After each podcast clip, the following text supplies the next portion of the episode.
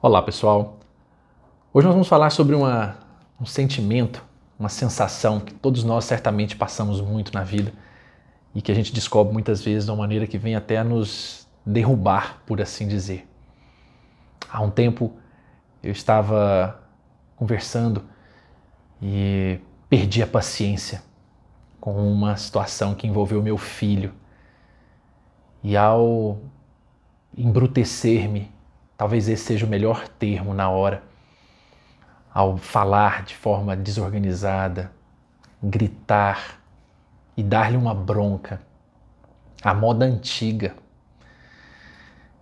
Naquela hora, depois de muito esbravejar e de dizer as tais chamadas verdades, depois que terminei, fui conversar com ele um outro momento, quando havia passado aquela ira e então lhe disse que eu estava de verdade muito irritado na hora, mas que não tinha achado que era a melhor forma de tratar.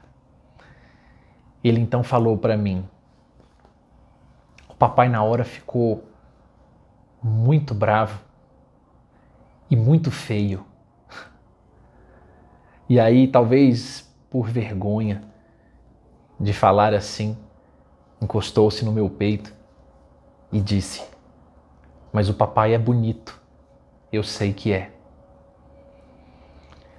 Naquela hora eu tive uma sensação de um amor tão intenso, de quem, na verdade, verdadeiramente viu uma feiura. Viu, eu me lembrei de um filminho, um desenho animado em que os monstros aparecem para as crianças e um que era muito amado termina mostrando uma faceta que a menininha vê e se espanta com a feiura. Sentir raiva é algo muito normal. Todos nós sentimos de alguma forma. E certamente muitos, não só em relações nas relações pais e filhos, sentem depois arrependimento quando passam dos limites, seja isso nessas relações familiares ou fora delas.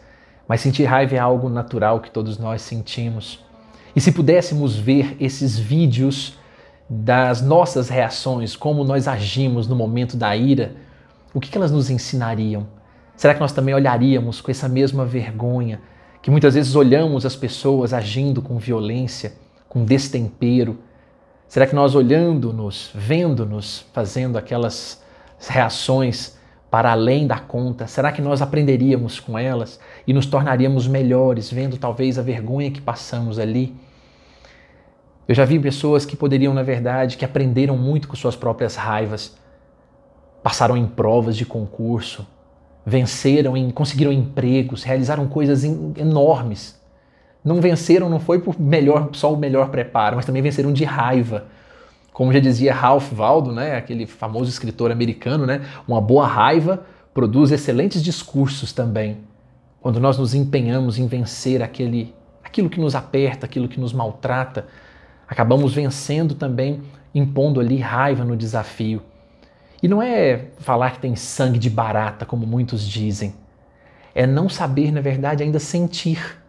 Então, essas pequenas vitórias que nós vamos tendo sobre nossos momentos de cólera, momentos de ira, saber calar na hora certa, saber não ficar mentalmente irritado o tempo todo repassando aquilo, saber esquecer, até chegar no patamar de saber perdoar.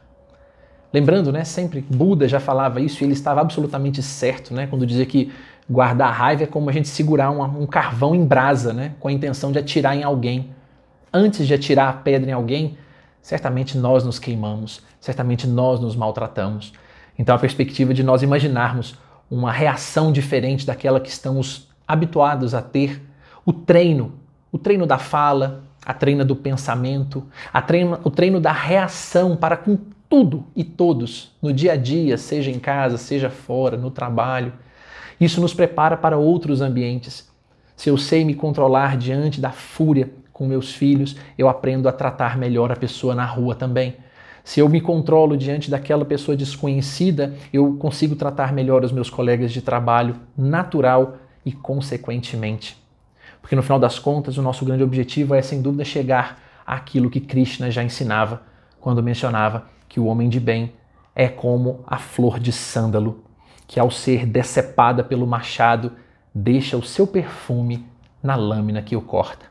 Se nós um dia assim formos capazes, ao sermos maltratados, de alguma forma machucados, e soubermos ainda assim deixarmos o nosso perfume naquela lâmina, na pessoa que nos corta, talvez saberemos aí sim dominar o nosso sentido, o nosso sentimento de raiva e não nos deixar, não deixar que ele nos domine e nos leve, nos leve muitas vezes a falas destemperadas, a reações descabidas, a, re, a atitudes que maltratam e terminam devolvendo em forma de troco aqueles que nos maltrataram.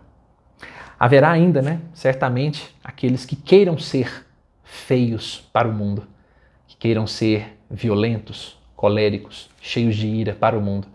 Mas cabe a cada um de nós pensarmos aqui se efetivamente podemos mudar a rota, podemos mudar o curso, sermos diferentes. Eu sei que certamente ali na frente, todos nós também queremos ouvir do fundo de nosso coração que fomos feios em certas horas, não há problema, mas que somos bonitos por dentro. Que possamos aprender e fazermos assim sempre. Forte abraço a todos e uma excelente semana.